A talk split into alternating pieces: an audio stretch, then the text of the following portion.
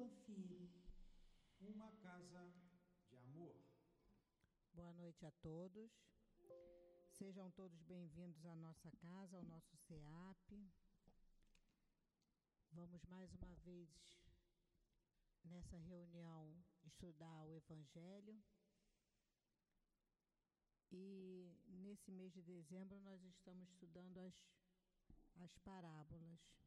Quem vai fazer o estudo hoje é o Roberto, conhecido já da nossa casa.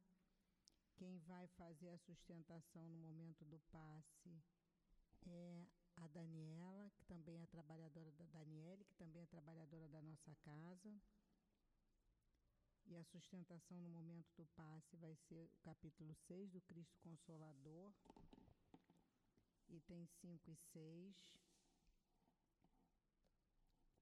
E nós vamos agradecer a todas as pessoas que colaboraram com a cestinha que apadrinharam uma criança da nossa obra social.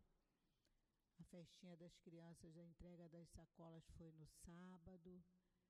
Então, todas as crianças foram apadrinhadas e nós gostaríamos muito de agradecer a todos que participaram de alguma forma para que é, tudo desse certo, né? Para que eles recebessem a sacolinha de Natal, para que o almoço fosse um, diferente dos outros dias. Boa noite. E, e agora a gente deu uma paradinha na obra social, né? E a gente volta agora no dia 4. Dia 14 ou 13 de janeiro, né? Acho que é 13. Acho que é 13 de janeiro. E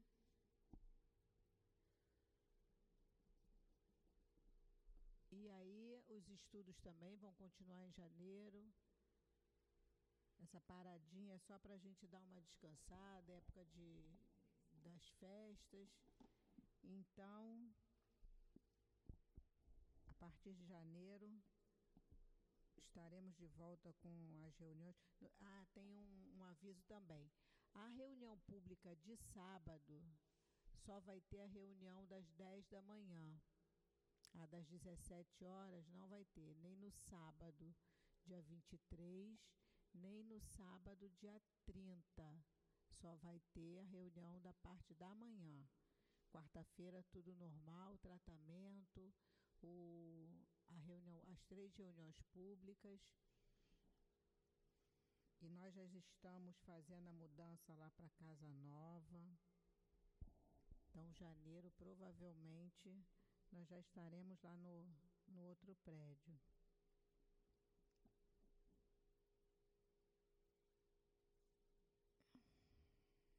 Então, eu vou fazer. Se alguém tiver necessidade de atendimento fraterno, só continuar sentadinho no lugar de vocês. Depois da reunião pública, se houver a necessidade, a gente vai encaminhar um trabalhador para que possa orientá-los melhor. Gostaria também de pedir que, por favor, vocês desliguem ou ponham o celular no modo vibra para que ele não toque no momento da, do passe, na hora da, do estudo sempre atrapalha um pouquinho. Se houver a necessidade de atender o celular, sem problema nenhum, é só ir ali fora atender, mas diminuir o volume para que ele não toque no momento da, do estudo ou do passe. Eu vou fazer agora a leitura do, do Evangelho.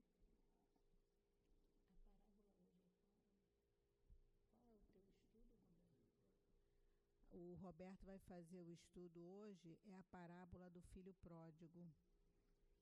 E eu vou ler agora do capítulo 6, o Cristo Consolador. Vou ler o item 5, que fala sobre a vinda do Espírito de verdade.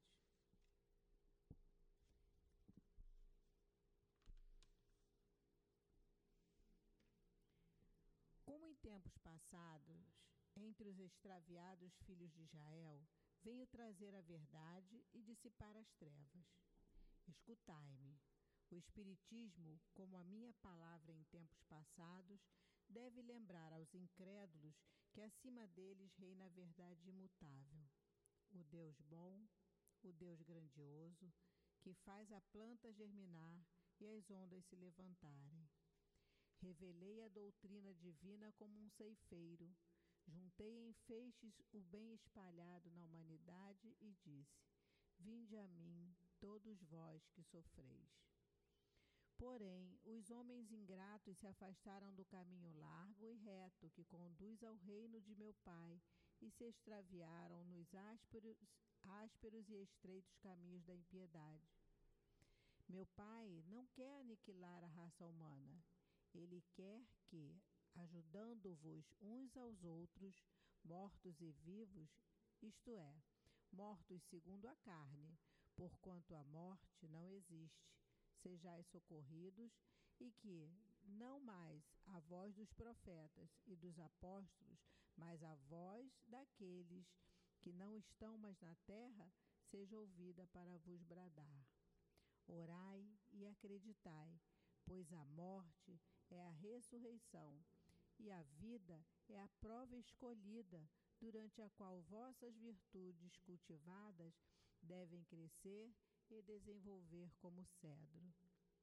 Homens fracos, que percebeis as trevas de vossas inteligências, não afasteis a tocha que a clemência divina coloca entre vossas mãos para aclarar vosso caminho e vos reconduzir, filhos perdidos, ao regaço de vosso Pai. Sinto-me cheio de compaixão pelas vossas misérias, pela vossa imensa fraqueza para deixar de estender a mão segura aos infelizes extraviados que, vendo o céu, caem no abismo do erro. Acreditai, amai, meditai nas coisas que vos são reveladas. Não misturei o joio com o bom grão, as utopias, as verdades. Espíritas, amai-vos, eis o primeiro ensinamento. Instruí-vos, Eis o segundo. Todas as verdades se encontram no cristianismo. Os erros que nele criaram raízes são de origem unicamente humana. E eis que do outro lado do túmulo, onde acreditáveis que nada existia, vozes, vos gritam: Irmãos, nada morre. Jesus Cristo é o vencedor do mal. Sede os vencedores da impiedade. O Espírito da Verdade, de Verdade, Paris, 1860. Vamos agora fechar os nossos olhos, elevar o nosso pensamento a Deus, nosso Pai. Jesus, nosso Mestre e irmão tão querido. Aos espíritos amorosos que desde tão cedo prepararam esse ambiente para receber a cada um de nós. Pedimos ao nosso querido altivo, diretor espiritual da nossa casa, e a toda essa falange de espíritos que fazem parte da coluna que sustentam o nosso SEAP, que nesse momento possam intuir ao Roberto, para que ele possa, no seu estudo, nos trazer de forma que possamos entender os ensinamentos dessa parábola que será estudada essa noite. Que seja em nome de Jesus e, acima de tudo, em nome de Deus, nosso Pai, que te pedimos, Senhor, a permissão para iniciarmos o estudo da noite de hoje. Graças a Deus. Eu vou passar a palavra agora para o Roberto. Vai até 10 para as 8. Tá, Roberto? Tá bom. Bom estudo. Obrigado.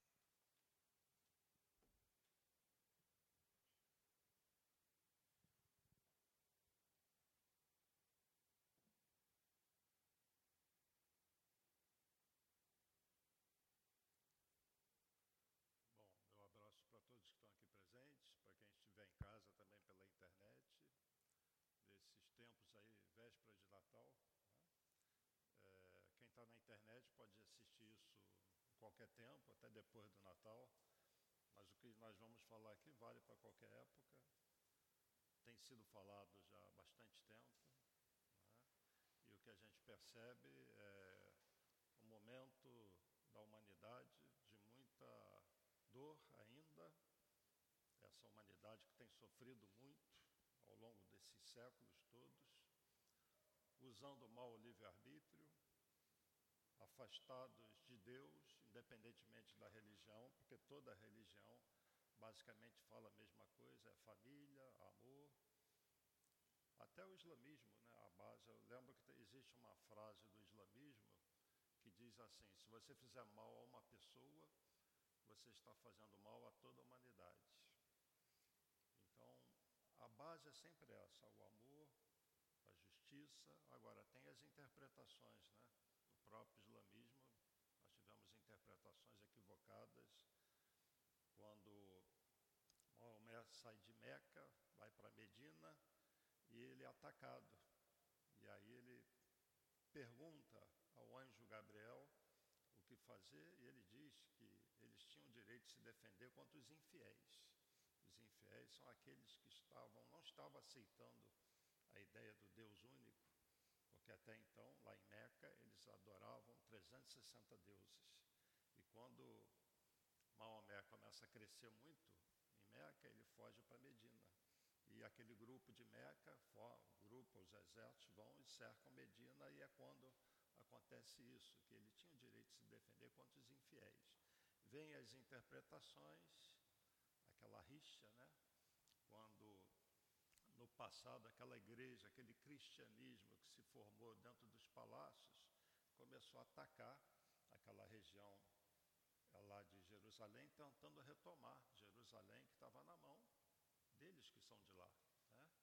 E aí os infiéis passam a ser quem? Os cristãos e todos os outros. Interpretação.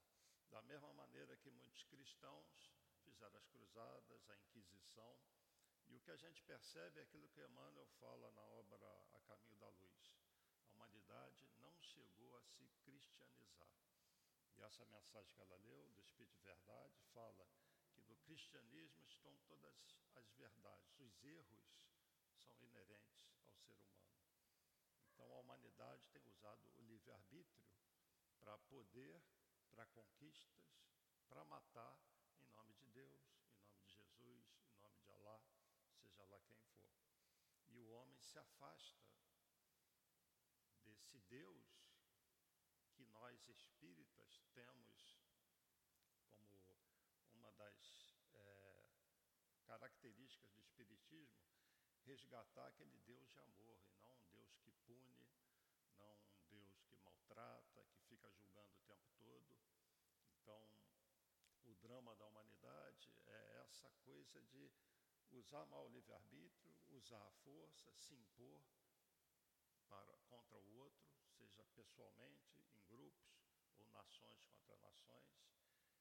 E a gente vem desse bolo ao longo da história, nos afastando muito desse Deus que é amor, que sempre nos dá uma oportunidade nova dos processos de reencarnação. Né? Jesus falou, não foi à toa que ele falou, que é preciso nascer de novo para atingir o reino dos céus. Esse renascimento é físico, né? Porque Nicodemos ainda pergunta como é que pode, mestre, homem velho entrar de novo no ventre da mãe para nascer de novo. Então estamos falando do renascimento físico. Já falamos aqui várias vezes desse assunto, os judeus acreditam em reencarnação, isso está na Bíblia sim, está na Bíblia, reencarnação. Enfim, o homem é rebelde. Mas a humanidade tem feito avanços justamente por causa da reencarnação população hoje encarnada é cerca de 8 bilhões. No tempo de Kardec, metade do século XIX, era aproximadamente 1 bilhão. Então, e no século XIX houve um avanço muito grande da ciência e a população começou a crescer também exponencialmente. E estamos aí no século XXI, naquele chamado fim dos tempos, que é o fim de um ciclo, justamente que ciclo? Que está terminando o ciclo da dor. Agora, olhando o mundo hoje, fica difícil a gente imaginar que a dor vai terminar nesse mundo. Vai terminar como? Com a separação dos espíritos que espíritos violentos. Né? Bem-aventurados os mansos e pacíficos, pois herdarão a terra. Então, nós estamos no limiar de uma era nova no planeta e nós vamos viver essa época, seja do lado de cá ainda, seja do lado de lá, e isso é um processo gradual. A Terra não é assim, um dia é prova de expiação, outro é regeneração. É um processo lento, gradual, conforme os espíritos vão sendo substituídos. Tá? Mas o fato é esse, que a gente, nós, quando eu falo a gente, nós, a humanidade, nos afastamos bastante de Deus. E Jesus, então, vem trazer uma mensagem toda espiritual, a mensagem de Jesus é toda espiritual, cheia de simbolismos. Ele usava símbolos, as parábolas. O que são as parábolas? São historinhas adotando coisas do cotidiano, mas com um fundo moral, com um fundo espiritual. Nós fazemos isso com as crianças, naquela história dos três porquinhos, é, aquele lobo mau e a Chapeuzinho Vermelho, tudo é um símbolo, é o bem e o mal, a luta do bem contra o mal. E a gente usa as historinhas com as crianças, Jesus usou isso, historinhas conosco, crianças espirituais. Então, num determinado momento, ele deixa mais uma parábola do filho pródigo. Eu separei ela aqui para lê-la integralmente. A gente vai comentando. O importante é tirar daqui um ensinamento assim mais profundo, de cunho espiritual. Nós temos que colocar a nossa mente além dessa dimensão aqui nossa. Nós espíritas somos até bons para fazer isso, né? Colocar a mente fora do terra a terra. Nós temos na humanidade avançado muito no campo da ciência. E todo conhecimento não está só na ciência. Eu vi outro dia esse filme Oppenheimer, eu fiquei impressionado, porque eu sou da área técnica também. Como que século XIX, no meio do século XX, isso aí foi durante a Segunda Guerra Mundial, né? Como que certos homens sem ter os, o que nós temos hoje de computador, a tecnologia que nós temos hoje, conseguiam mentalmente mergulhar e raciocinar como é um átomo por dentro. Vocês já imaginaram isso? E, em cima disso, te, criar teorias e com equações matemáticas, o que é mais impressionante, e depois comprovar que aquilo que ele, eles imaginaram, aquelas coisas, são uma realidade. A bomba atômica foi criada assim. Né? O homem usando o conhecimento para a guerra. E o Einstein tem uma frase que é mais ou menos assim: ele diz que a nossa visão do universo é do tamanho da nossa mente. Nós temos então pessoas com uma mente brilhante num determinado campo, da ciência, por exemplo, mas que no, nas coisas espirituais são incapazes de penetrar. É como se eles fossem tapados para essas coisas espirituais. Isso está mudando um pouquinho, porque a ciência está avançando na física quântica e começa a perceber certas coisas. E disse o Chico, Chico Xavier que vai ser a ciência que vai ser responsável pela praticamente a explosão das coisas espirituais no mundo. Porque vai se começar a pensar nesses termos, os cientistas vão se interessar pelas coisas espirituais. Isso vai levar um tempinho, mas não está muito longe, não. Tá? Mas o homem, então, é muito fechado, muito tapado para essas questões espirituais, justamente porque sempre a religião também foi usada como poder ou para manipular as pessoas. Muita gente enriqueceu e enriquece com as religiões, não estou falando nenhum absurdo aqui, e o lado espiritual, o lado do coração, dos sentimentos, fica em segundo plano. Tá? Então Jesus, num determinado momento, deixa mais uma parábola, então que eu vou ler aqui, que é sobre esse afastamento do homem. Porque todos esses que se afastam, um dia vão retornar. Porque não tem jeito. A lei de progresso é infalível. Pode levar tempo, mas esses espíritos que relutam se verem como seres espirituais, filhos de Deus, e colocar a mente nessa realidade, nessa dimensão espiritual, isso é questão de tempo. Se não for pelo amor, também vai ser pela dor. Porque erram muito e vão ter que retornar para o projeto do Pai, que é fazer com que todos progridam moralmente, amor e não apenas no conhecimento. Então Jesus disse assim: um homem tinha dois filhos, e aqui é cheio de simbolismos, vamos tentar destrinchar isso. Um homem tinha dois filhos, o mais moço disse a seu pai: Meu pai, dá-me a parte do patrimônio que me toca. O pai então repartiu entre eles os haveres. Dois filhos e um. Vou, eu vou falar a parábola sem ficar lendo, tá? Eu não gosto de ficar lendo, não. Então tinha dois filhos e um deles pede: Ó, quero minha parte da herança, não aguento mais ficar em casa, vou falar do meu jeito. Eu não quero mais ficar com o senhor, não quero ficar com meu irmão, quero ir para a vida. E o pai concorda. Concorda, dá a parte da herança para ele e ele sai para a vida. O que, que ele faz? Ele gasta todo o dinheiro dele em farra, em festas, mulheres, aqui e ali. E tanto ele faz que, de repente, ele fica sem nada. Pobre, sem dinheiro nenhum, começa a ser ignorado por aqueles lugares onde ele ia, e ele consegue um trabalho que ele tinha que comer. E ele vai cuidar de porcos. Ele vai cuidar dos porcos, mas não era o suficiente que ele ganhava. Ele começa também a comer a comida dos porcos. Comendo a comida dos porcos, ele se lembra do pai, da casa que ele tinha. Ele tinha tudo. Tinha tudo em casa. Quando ele resolve sair. E ele fica pensando na possibilidade de voltar ainda para casa e toma uma decisão. Ele decide voltar para casa. Então conta a parábola que ele está na estrada, chegando lá em casa, e o pai então avista o filho chegando. E o pai o que é que faz? Corre para o filho. Ele não fica esperando o filho chegar. Ele corre para o filho, abraça o filho, todo feliz. Chama lá os criados e pede para separar a melhor comida, que ele ia dar um banquete para o filho. Nisso chega o outro irmão dele que tinha ficado com o pai. O irmão, ao saber daquilo, ele fica pau da vida e vai falar: Pai, eu fiquei aqui com o senhor, o tempo todo junto do senhor, trabalhando, fazia a minha parte. Esse seu filho saiu, esbanjou tudo. Porque o filho pródigo é isso, é o esbanjador, não tem nada a ver com prodígio.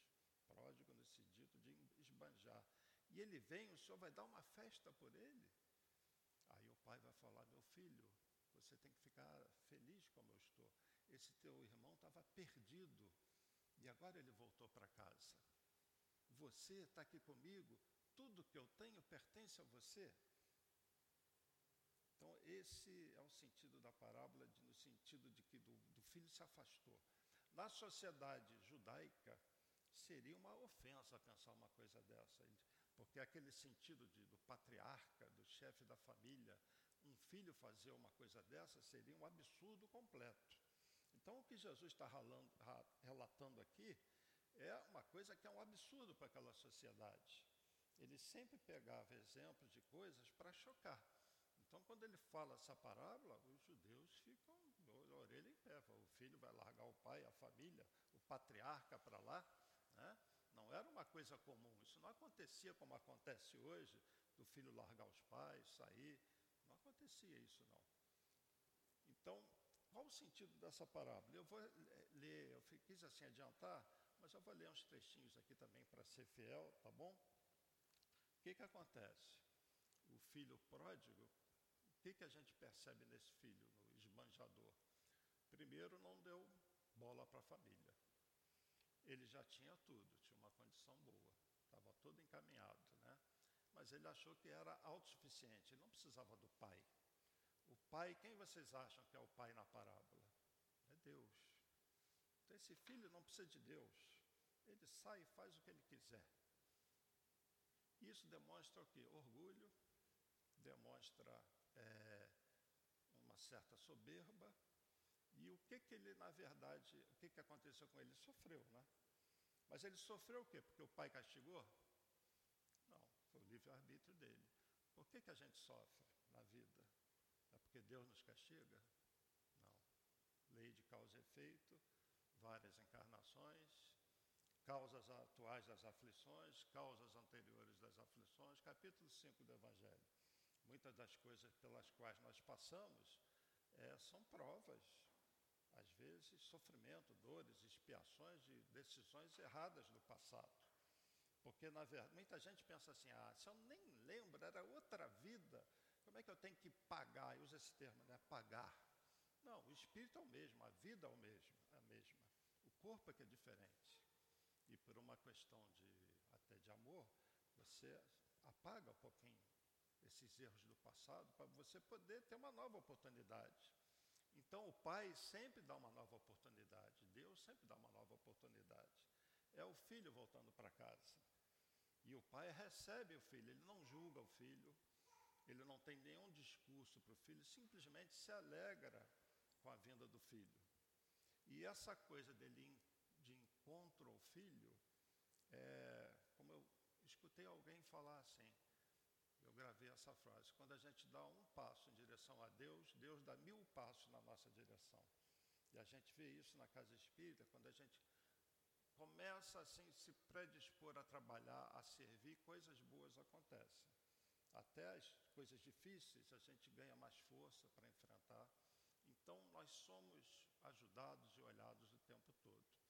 Então esse filho volta para casa e aquele irmão que não aceitou a vinda do filho retrata muito o que a gente vê na sociedade, né? A não aceitação, às vezes daquele que se volta para um caminho do bem, para aquele que é dada outra oportunidade. Muita gente acha que a reencarnação não deveria ser algo justo, as pessoas ficam julgando, né? Então, o irmão fica julgando o outro irmão. Ele só não percebe a bondade do pai, o amor do pai. Então, vamos imaginar que eu tenha entrado na casa de um de vocês no século XV e matado uma parte da família de vocês. Pesado, hein? Né? E eu estou aqui falando, será que a pessoa ia me aceitar? Eu vou falar assim, é, mas eu não lembro do passado, mas é você, você é espírita, você sabe que era você. Então é esse que não entende que uma reencarnação é uma oportunidade de uma reconciliação com Deus, reconciliação com o Pai, com a família espiritual, e que você vai recomeçar um caminho. Então essa parábola, ela abrange vários aspectos. Deixa eu ler ela agora, alguns trechinhos, porque tem coisas que eu estou deixando escapar. Né? Eu fiz aqui um lembretezinho. Aqui, ó, já vi aqui. O, o, irmão que ficou com o pai, ele demonstra o quê? No rancor, cólera, severidade, não tem bondade. Ele até parece mais equilibrado do que o irmão que se foi. Né? Ele permanece vivendo na família. No entanto, ele é colocado à prova no momento que o irmão chega.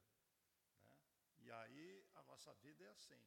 Nós somos bem cristãos, bem espíritas, desde que ninguém pise no nosso calo, né? Pisa lá fora, deu uma batida no carro, o cara está errado, a gente às vezes vira bicho. Na é verdade, é lógico que estou exagerando, não é todo mundo, mas isso acontece muito, não acontece. Não precisa ser batida no carro, às vezes uma coisa que uma pessoa fala, um comportamento um pouquinho diferente, o outro já se exalta. Né? Então, o filho que ficou em casa, representa uma parcela significativa da, da humanidade, da nossa sociedade, né? que se esforça muito para cumprir regras, mas vive sem bondade. Então, às vezes, você tem pessoas até que não fazem o mal, mas não têm bondade. Elas estão ali no automatismo, vivendo a vida, né? mas ainda não despertou aquele sentimento de amor, do perdão, da aceitação do outro. É o filho, o outro filho que ficou em casa. E o filho pródigo, o irmão dele, é o símbolo daquele cristão, tá? Que se afasta das leis de Deus e depois quer retornar. Vai chegar um momento que vai se arrepender. Vai chegar um momento, sempre a gente vai se arrepender. É, em geral, o conhecimento espírita nos faz ver o, como que os sofrimentos e as dores acontecem por erro nosso, por equívoco nosso. E essa terra, mundo de regeneração, que vai estar se, tá se formando, que vai levar séculos, viu gente? O mundo de regeneração é uma coisa que vai sendo construída. Muita muita gente também não entende isso, é bom eu falar, tem até a ver com o assunto aqui. Depois que Emmanuel falou que por volta de 2057 o mundo entra em regeneração, mas não é o mundo todo regenerado, não. O que acontece é o seguinte: hoje, não se sabe o percentual, mas vamos considerar só os encarnados. Digamos que 20% das pessoas estejam voltadas para o bem, para o amor. 20%. Teorizando. Daqui a um tempo, 22, 25, 30%. Com o passar das décadas. Vai chegar um momento que vai chegar a 50%. É 2057. É igual a eleição, 50% mais um. Então, 2057, a maioria está voltada ao bem. Kardec diz isso na Gênesis. Mas não é que 100% ainda está voltado ao bem. Agora, isso vai crescer, 55, 60, até chegar a 100%. Quando vai ser? A gente não tem isso. Não tem uma data. E aí todos vão estar voltados para o bem. Mas ainda vai levar muito tempo para a gente ter uma outra transição, dar um outro salto. Chamado do mundo ditoso, muito feliz. E é, Chico falou que, isso é Chico falando, Batelli, aquele Geraldinho, muitos amigos dele falam isso, que ele comentou isso. Que nós vamos levar 70 séculos, 7 mil anos, até uma outra transição para o mundo ditoso. Ou seja, vamos reencarnar muito ainda nesses 70 séculos, só que é uma humanidade voltada para o bem. É completamente diferente da realidade que a gente está vivendo hoje. Tá? Então ninguém fica esperando ainda ver esse mundo, só pessoas felizes. Não vamos ver, porque ainda vai haver crime, ainda vai haver dor. Agora, talvez numa próxima encarnação e numa outra, com certeza, a gente vai ver um mundo muito diferente.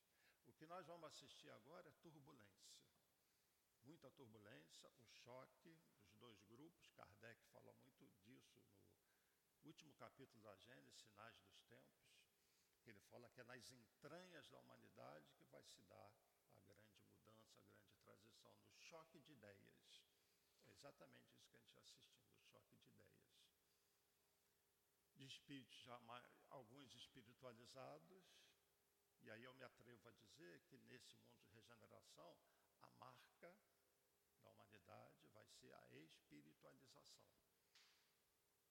Chico Xavier falou outra coisa interessante, que muita gente em volta dele diz, que vai chegar um momento num futuro próximo que vão estar se pesquisando um tipo de TV, uma TV de outra geração, e que de repente os cientistas daquela que estão desenvolvendo aquela tecnologia vão perceber um sinal estranho na TV. Já ouviram falar sobre isso? um sinal estranho na TV. E vão, vai aparecer alguém e eles vão tentar se comunicar. De onde você está falando? É o mundo espiritual. Se comunicando. Hoje a gente tem a transcomunicação instrumental. Espíritos se manifestando, que são captadas, sinais, através de aparelhos eletrônicos. Então não é nada absurdo. Como tudo é energia, tudo é onda, é possível que isso aconteça mesmo. E se veio do Chico, provavelmente vai acontecer isso. Né? Então eu estou dizendo isso para quê? Tanta coisa, tantos fatores que podem acontecer para mudar tudo de uma hora para outra. Né? Como se de repente nossos irmãozinhos de outro mundo resolverem aparecer, aí já estão aparecendo por aí, mas aparecer de forma clara, falar, estamos aqui. Aí na TV a gente vai ver uma declaração lá dos presidentes ou da ONU, olha, eles estão aqui. Isso também vai eh, realizar uma grande mudança. Mas a mudança precisa acontecer dentro do coração das pessoas. Dessa aproximação com Deus.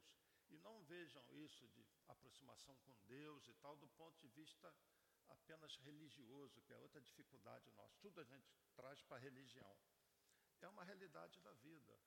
Mundo espiritual, o que essa casa aqui faz, nas reuniões mediúnicas, nos tratamentos espirituais, esses espíritos, eles não. Ele, não é nada sobrenatural isso. O mundo espiritual é parte da natureza. O mundo espiritual é criação de Deus. Aliás, nós fomos criados à imagem e semelhança de Deus, como espíritos. E os espíritos que nos trazem essas informações dizem o mundo espiritual que prevalece sobre o físico. A verdadeira vida é lá. Então nós estamos destinados lá para frente mais nos arrastarmos nesses corpos pesados. Nós vamos ter outro nível de vida, nos revestindo de outro nível de matéria mais à frente. Vamos realmente viajar pelo universo. Nós estamos agora sendo preparados lentamente para um processo de mudança, onde o primeiro passo é tirar do coração essa rudeza que o irmão aqui mostrou e que o outro que saiu de casa mostrou também. Essa é a rudeza do ser humano. E os dois podem simbolizar a humanidade, né? Aqueles que se dizem religiosos, mas que não são tanto assim, como o irmão que ficou em casa, porque não desenvolveu o amor ainda totalmente, e o outro que rejeitou o pai, rejeitou Deus. Então a humanidade é muito retrato disso. Existe de um lado aqueles que não estão nem aí para a ideia de Deus, da vida espiritual, e tem aqueles que dizem que são ou cristãos, ou muçulmanos, ou judeus, ou isso, ou aquilo, mas com coração de pedra. Dizem da boca para fora, não vivem isso, não se esforçam, infelizmente, é um grupo muito grande. Agora, existem aqueles que se esforçam. Né? Como é que Kardec definiu o verdadeiro espírito? Aquele que se esforça constantemente para domar as más tendências. E você vê o progresso moral da pessoa. Então, nós temos muita gente boa, muitos jovens bons, muita gente despontando com outra mente, outra cabeça. Só que é aquela história, né? o mal é barulhento. Esses que saem de casa, como o filho pródigo, que querem esbanjar tudo. E nós estamos vivendo muito essa época de, por um lado, jovens fantásticos, por outro lado, outros imediatistas. Querem tudo rápido. É a geração do TikTok, tudo rápido, tudo vídeo rápido, não quer parar para pensar, não quer parar para estudar, não quer parar para trabalhar, quer viver a vida, quer curtir, é o filho pródigo. Estamos cheios de filhos pródigos aí, totalmente afastados de Deus, defendendo o aborto, defendendo coisas absurdas, afastados completamente da sua realidade espiritual. Então Jesus sempre nos alerta e por isso que eu digo, ele nos introduz na vida espiritual para dar um clique na nossa cabeça, mudar a nossa mente. Né? É, Einstein falou isso, né, que o universo, a visão do universo é muito do tamanho da nossa mente. Então, da mesma maneira que nós tínhamos esses Niels Bohr, próprio Oppenheimer, o próprio Einstein, mente fantástica para a ciência, mente também muito fechada para as coisas espirituais. E qual é a história, então, da humanidade? Dentro do próprio cristianismo, né? cheio de filhos pródigos, de manjadores. É luxo, é conquista. No ano 313, é, Constantino se declarou cristão todo mundo deve saber isso. É uma sequência de como as coisas aconteceram no cristianismo. Para a gente entender como Emmanuel falou que a humanidade não chegou a se é, cristianizar. Então, aqueles primeiros cristãos seguiram Jesus, fugiam dos romanos, eram perseguidos, mortos na fogueira, nos circos romanos, principalmente com Nero, Diocleciano.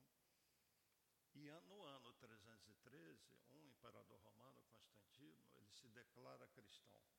Aí tudo muda. Né? Aquelas perseguições deixam de existir. Por outro lado, o que, que aconteceu de ruim? Aquele cristianismo simples, humilde, foi para dentro dos palácios e começou a ser dominado pelos imperadores, que começam então a ditar regras, dogmas. E no ano 380, o imperador Teodósio aí já é outro, ele declara o cristianismo a religião oficial do Império Romano. E isso vai num crescente, os palácios de Roma concentrando a mensagem cristã. Retraduzindo aqueles textos antigos que do hebraico, do aramaico, tinham sido traduzidos para o grego, aí esse grupo vai e traduz para o latim. E surgem várias fontes de informação, várias bíblias, cada uma com uma interpretação e uma tradução diferente da outra. No ano 553, é, o imperador Justiniano tira dos dogmas daquela igreja que se formou nos palácios a doutrina dos princípios de Orígenes, dentro da qual havia o entendimento da reencarnação. O tempo passa, chega o ano mil, mil e pouquinho, começa aquela coisa das cruzadas. E é, a primeira cruzada é enviada no sul da França para massacrar os cátaros. Uma das crenças dos cátaros era a reencarnação. A partir daí, outras cruzadas são feitas para ir a Jerusalém, para retomar a Terra Santa. Tudo em nome de Deus, tudo em nome de Jesus. Matança acima de matança. E impondo a interpretação dos evangelhos. E para que ninguém mais pudesse contestar aquele grupo que tomou o poder, foi criada então a Santa Inquisição. E na Inquisição não era só tortura, as pessoas eram muitas vezes queimadas vivas na fogueira. Muitos médios morreram assim. E a humanidade vai se afastando daquela mensagem original do Cristo, de amor, de perdão, de humildade. Então, essa caminhada do cristianismo, desviado completamente do objetivo original, também simboliza aqueles filhos. Como classificar? Quem é esse filho? O que ficou em casa ou que saiu de casa? Porque muitas vezes você só usa uma religião, você usa uma instituição, você usa algo para você impor a sua vontade, ou para você enriquecer, ou você impor o seu poder, o seu núcleo, o seu grupo. E isso aconteceu com o cristianismo. E a, Inquisição, por exemplo, ela foi até o século XIX, para quem não sabe. Só que no século XIX não se queimava mais as pessoas na fogueira. Mas a igreja tinha poder, junto com certas é, instituições, o exército em Roma, na época, né, para entrar na casa dos judeus e tirar os filhos de judeus na força para eles serem levados para o cristianismo. Isso acontecia no século XIX, no século de Kardec. Era a Inquisição no seu final, mas ainda tinha Inquisição. Então, todo esse movimento do homem desvirtuou muito o cristianismo. E para ninguém achar que a gente está falando mal de A ou B ou C, quem é que estava nesse movimento todo? Nós. Agora estamos reencarnados aqui, né? Mas todo mundo que está aqui, certamente, de alguma maneira participou disso. Então vem o Espírito de verdade, né? Qual foi a mensagem de Jesus lá, lá antes de ir para a cruz? No futuro vou enviar um outro consolador para explicar todas as coisas, relembrar tudo que eu tenho dito. O Espírito de verdade, né? Então vem o Espírito de verdade, leiam o prefácio do Evangelho segundo o Espiritismo, é o Espírito de verdade. Então, gente, nós estamos num momento assim muito complicado onde nós temos que consolidar essa nossa presença no cristianismo, entendendo que não é apenas você seguir uma religião. Ser cristão, ser espírita, que é a mesma coisa, é você se modificar de verdade, se esforçar por isso. Ser espírita, ser cristão, não é algo que você vai demonstrar para os outros, é uma batalha íntima é vencer as dores, os monstrinhos que nós trazemos dentro de nós. É assumir o compromisso com Deus, com Jesus, de não nos afastarmos mais, aconteça o que acontecer. Porque a humanidade nunca precisou tanto de Jesus como agora.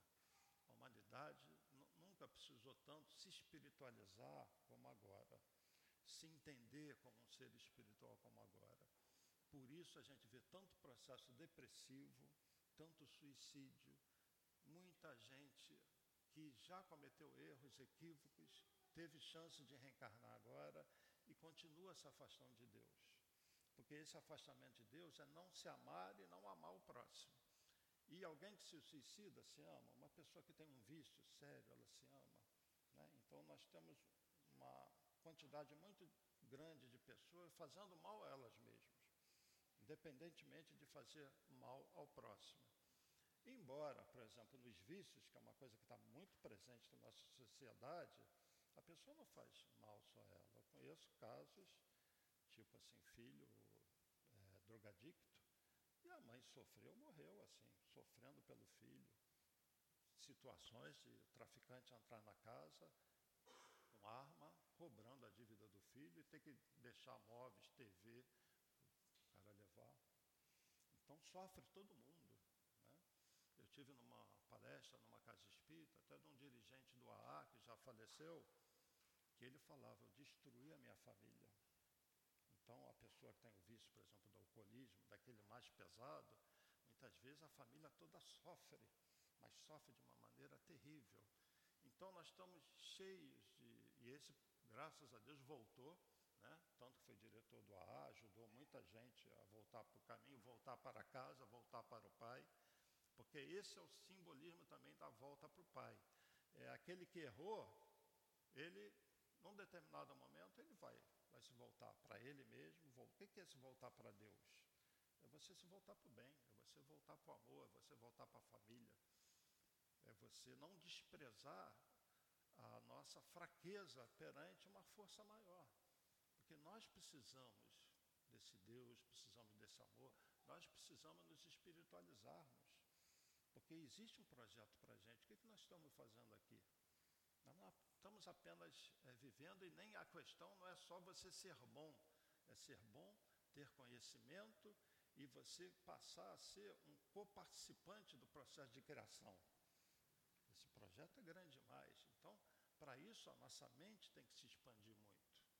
Então, se nós temos mentes brilhantes, que mergulham no átomo e conseguem imaginar o que está acontecendo dentro do átomo, as nossas mentes precisam se abrir para essa realidade que nós vivemos num universo onde os mundos é, se têm relação um com o outro. Jesus não é o único.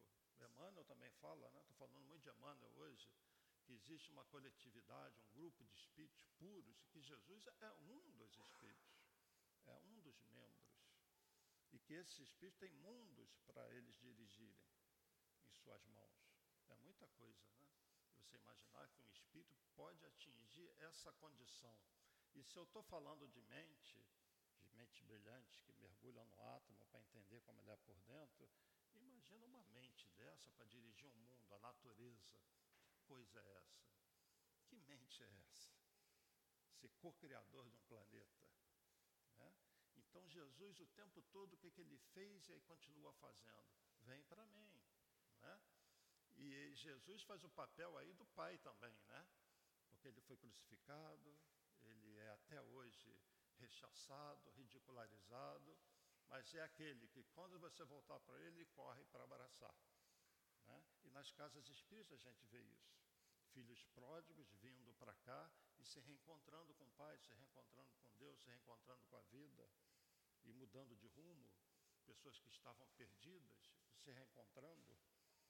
Então, todas as parábolas de Jesus têm esse, essa característica de é, nos espiritualizar, contando historinhas, sempre com fundo moral. É, aqui na sala, por exemplo, estou vendo um bebezinho ali. Quem é o bebezinho? Um espírito com muitas vidas, com certeza. Aliás, muitas vidas não, uma vida, vários corpos, passando por mais uma experiência. Né? Quem é esse bebezinho? Pode vir fazer coisas maravilhosas nesse mundo. E nós estamos precisando disso, espiritualizar as crianças. Sempre que eu venho aqui eu falo isso. Evangelizar as crianças. Colocar esses valores, esse sentimento da existência de Deus, de uma força maior, leis para as crianças. As crianças estão precisando disso. Se elas vão ser espíritas ou não, é opção delas espiritualizar, evangelizar é colocar o amor, as leis que são leis de Deus. O que está no Evangelho serve para todo mundo. Não é algo feito para os cristãos. O Evangelho segundo o Espiritismo é o Evangelho de Jesus, os ensinamentos de leis que valem para todos os mundos. Para todos. Né? São leis universais. Então, evangelizar uma criança é colocar a criança em contato com essas leis, para ela não ser apenas materialista porque aquele filho que larga o pai, o que, que ele é? Materialista. Ele só pensava no dinheiro que ele podia obter se ele recebesse a herança do pai e dar no pé. Quanta, quem é que não quer ganhar na Mega Sena aqui? Mas será que se nós ganharmos na Mega Sena, nós vamos fazer um bom uso dos recursos? Quantos ganharam foram assassinados? Foram roubados, enganados? Quantos não se desviaram do caminho? Antes fosse pobre, ficasse com o que tem, porque nem todo mundo está preparado para ser rico. Esse filho não estava preparado. O pai trabalhou para obter tudo que ele tinha. O filho pegou a herança e foi para a farra. Não estava preparado para aquilo. Então, imaturidade do filho é a imaturidade que faz o homem se afastar de Deus. Então, a terra tem muitos espíritos imaturos ainda, mas são espíritos rebeldes, porque justamente encarnaram várias vezes. Encarnaram várias vezes e ainda não se voltaram para o Pai. Talvez quando forem exilados, porque da mesma maneira que tivemos exilados de capela, nós estamos tendo agora os exilados da terra. São os novos Adãos e Evas sendo expulsos do paraíso que a terra vai se formar nos próximos séculos. Né? Então, quanta dor que poderia ter sido evitada com um pouquinho de bom senso, um pouquinho de reflexão, um pouquinho de humildade, porque nessa ideia de Deus é preciso ter humildade. Por que, que muitos homens da ciência não se voltam para Deus? O rechaçam, porque acham que explicou uma coisinha, exclui Deus. E, ah, explicou, exclui Deus. Quando, na verdade, o próprio Einstein falava isso. Deus não joga dados, tudo é tão perfeito. A própria criação do universo, o surgimento da vida na Terra, não se explica na teoria das probabilidades.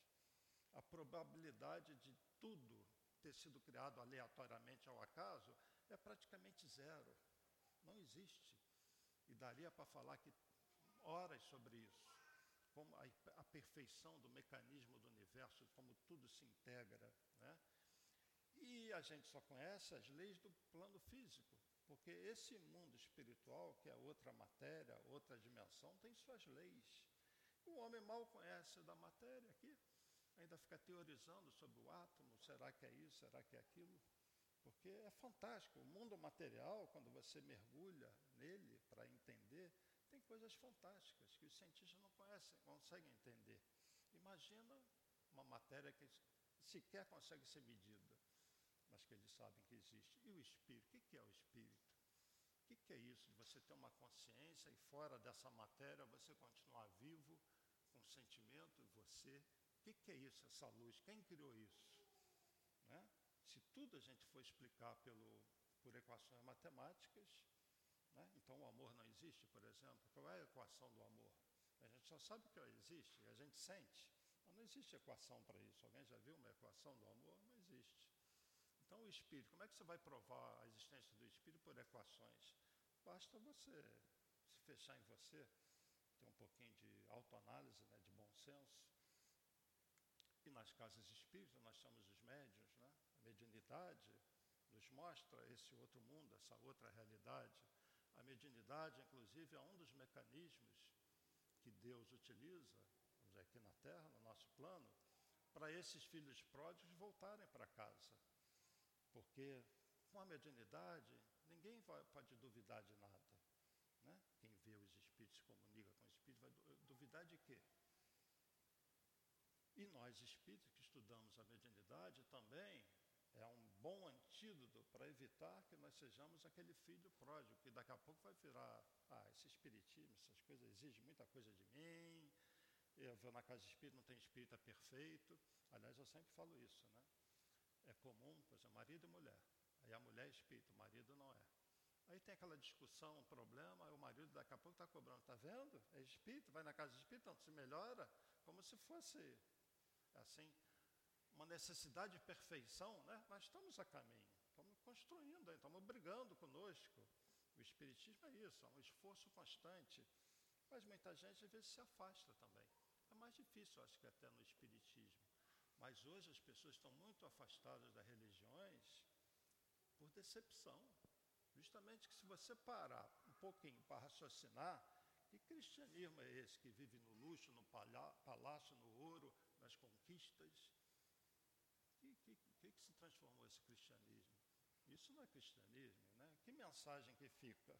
Quantas pessoas estudam o evangelho, entendem o que Jesus quis falar, quis dizer, está aí até hoje, né?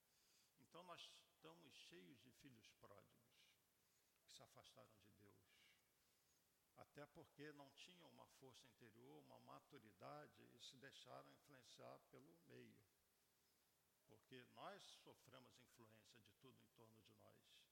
E se nós formos dar ouvidos a tudo, sem fazer uma análise íntima, sem buscar essa conexão, daí a importância da prece, da meditação, você se isolar de tudo, é você e Deus, você e essas energias. Né? Isso é fundamental.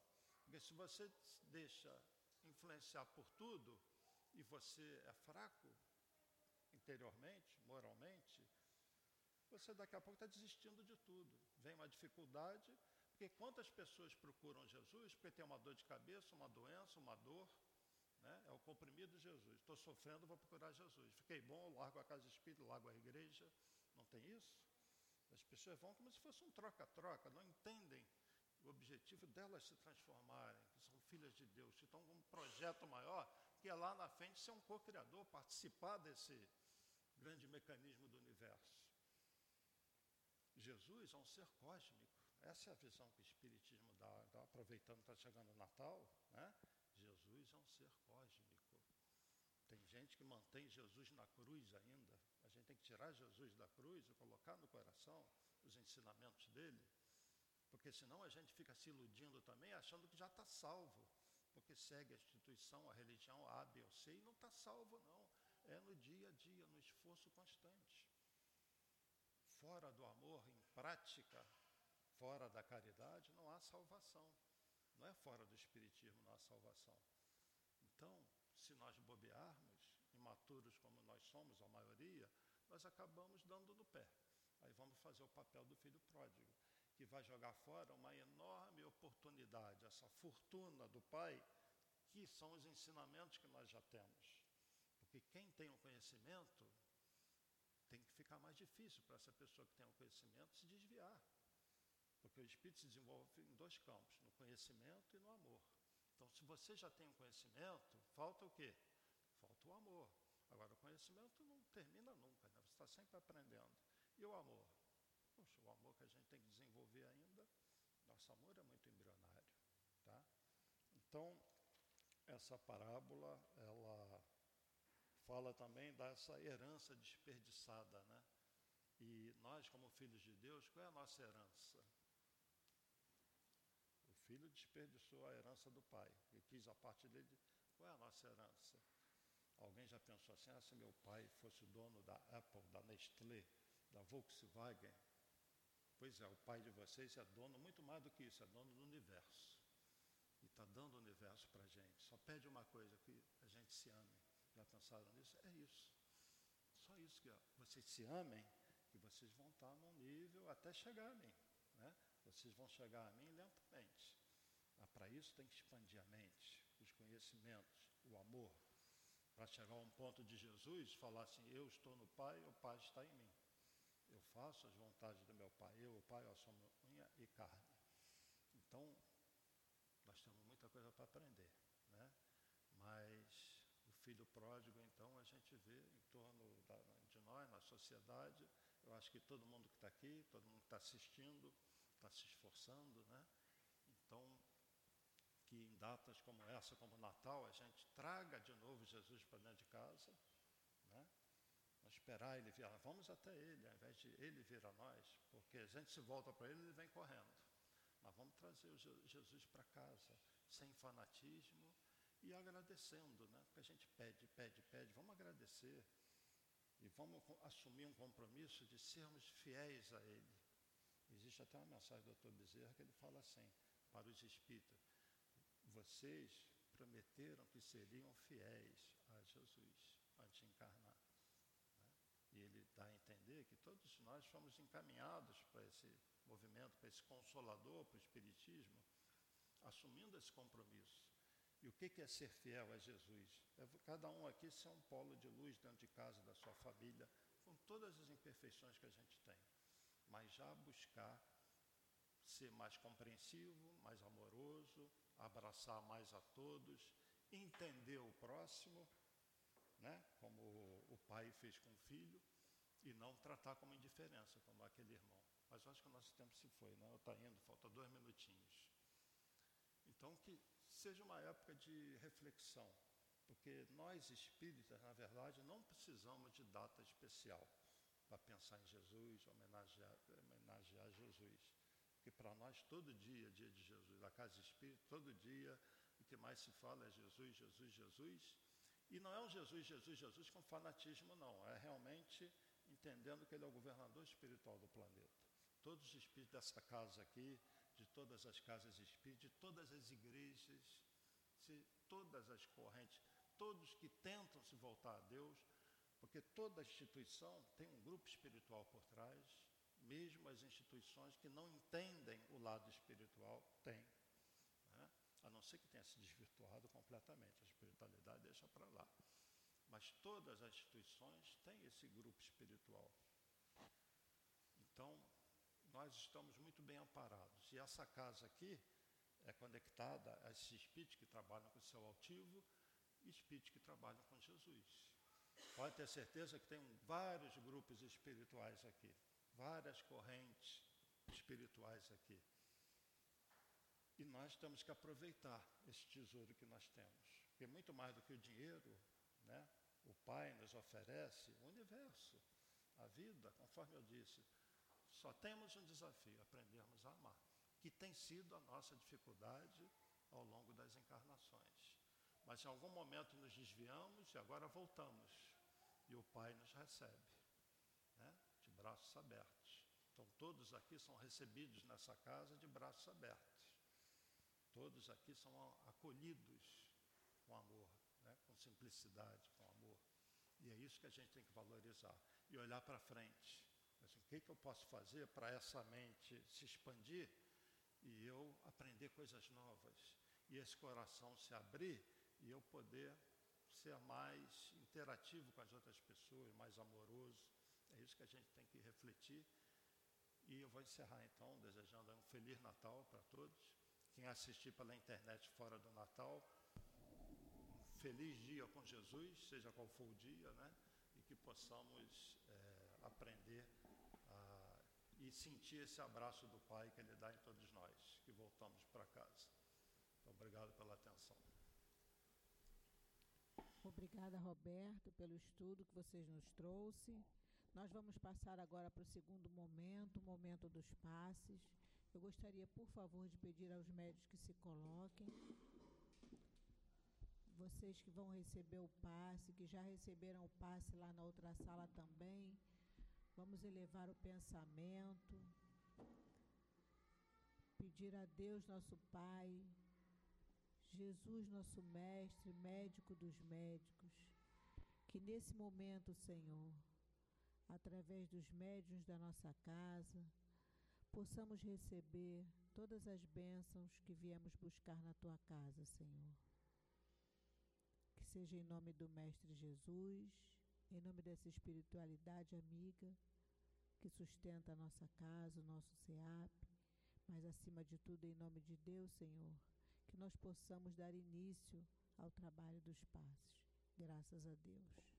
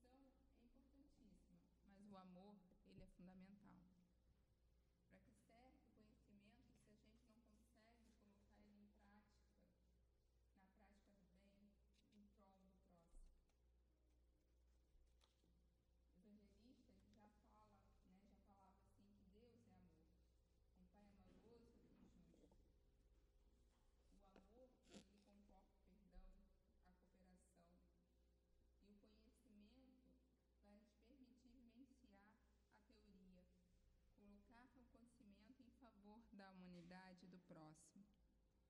E cada um de nós devemos amar e dar o conhecimento que possuímos. Todos nós podemos contribuir com a humanidade fazendo tudo com amor. Utilizar o nosso conhecimento em prol do progresso da humanidade, ajudando a cada um nessa nossa caminhada evolutiva.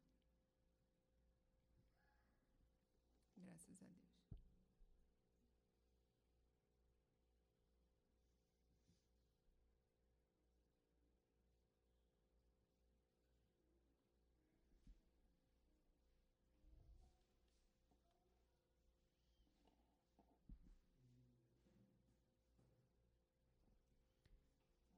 Eu vou fazer agora. Você vai ler? Agora nós vamos fazer a leitura da mensagem do plano espiritual.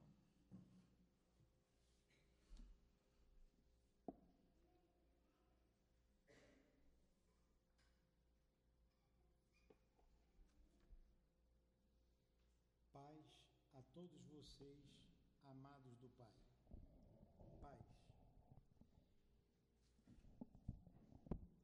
É com grande carinho, amor e satisfação que findamos mais um ano de trabalho juntos. Que no próximo ano, com a permissão de Deus, Pai de amor e misericórdia, continuemos juntos nos árduos trabalhos alavancando o progresso, cuidando, abraçando, abrigando, aconselhando, falando do Pai, do amor do Pai, enfatizando o Evangelho de Jesus e cumprindo com os mandamentos do Mestre. Hoje, nesta reunião tão singela, poucos ainda sabem o significado de uma confraternização cristã. O significado de todos reunidos com palavras que soam o amor entre os cristãos espíritas, entre as religiões, entre encarnados e desencarnados. Que não só neste dia em que se comemora o nascimento do Cristo, se unam para se despedirem do ano. Ah, que se mantenham unidos, se perdoando, dando boas-vindas ao ano novo. Permitam que Jesus seja o guia e modelo que devem seguir e se mantenham unidos também para os trabalhos e estudos do Mestre Jesus. Abracem-se Abrace-se em prol do amor maior. Corrijam-se dos maus hábitos que ainda tens. Estejam unidos em meio às dores que virão, diante das pedras que surgirão no caminho da vida.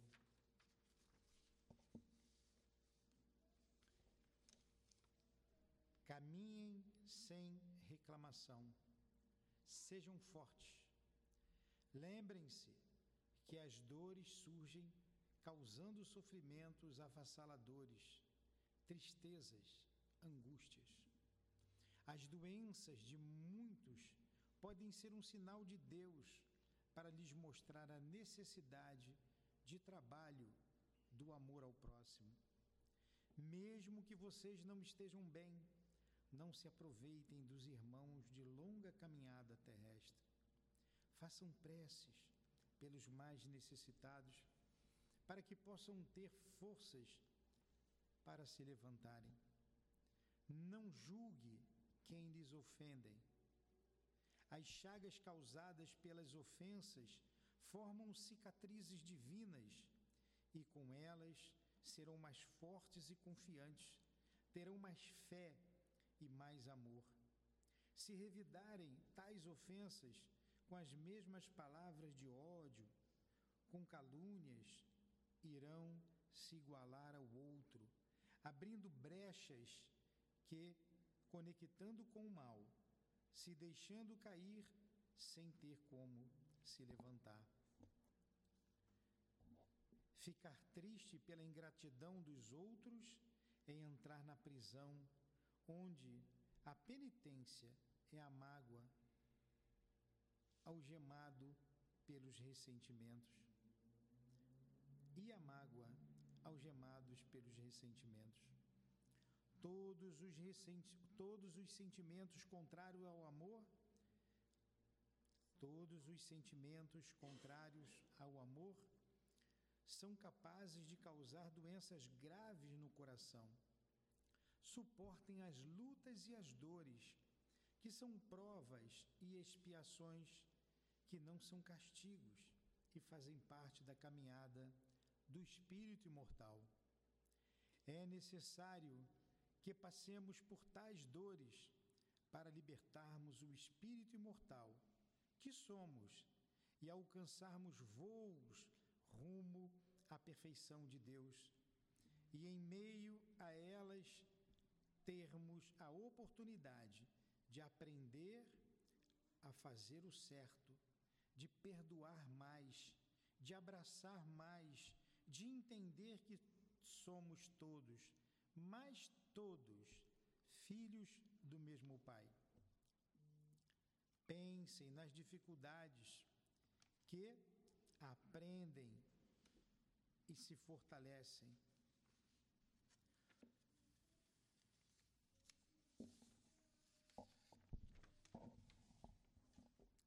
Nada é fácil. Somente para os acomodados que permanecem estacionados, tudo parece ser fácil. Portanto, não se desesperem com as guerras, a fome, a miséria que vos cercam. Façam prece, peçam ajuda e saberão como agir. Jesus e Kardec, paz a todos, um irmão, guia trabalhador do Cristo e da nossa casa de amor. Que assim seja.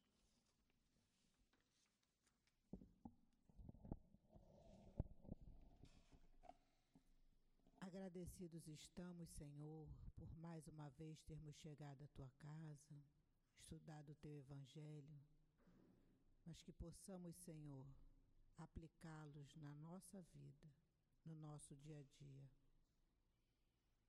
Que possamos, Senhor, retornar aos nossos lares em paz. E que lá no, quando chegarmos, Senhor, possamos continuar nessa vibração de amor que dessa casa de amor levamos. Fica conosco, nos ampara e nos fortalece para que possamos continuar a ser trabalhadores do Cristo. E assim, Senhor, gratos à direção espiritual da nossa casa, ao nosso querido altivo, Doutor Erma, Baltazar, Antônio de Aquino, e a todos esses espíritos tão amorosos que fazem parte da coluna de espíritos que sustentam o nosso SEAP, essa casa que nos recebe com tanto amor sempre. Te pedimos, Senhor, que nós possamos dar por encerrada o estudo, o trabalho dos passes da noite de hoje. Graças a Deus.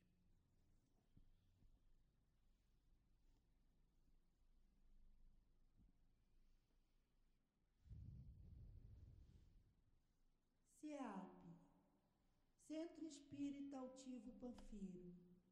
Uma casa.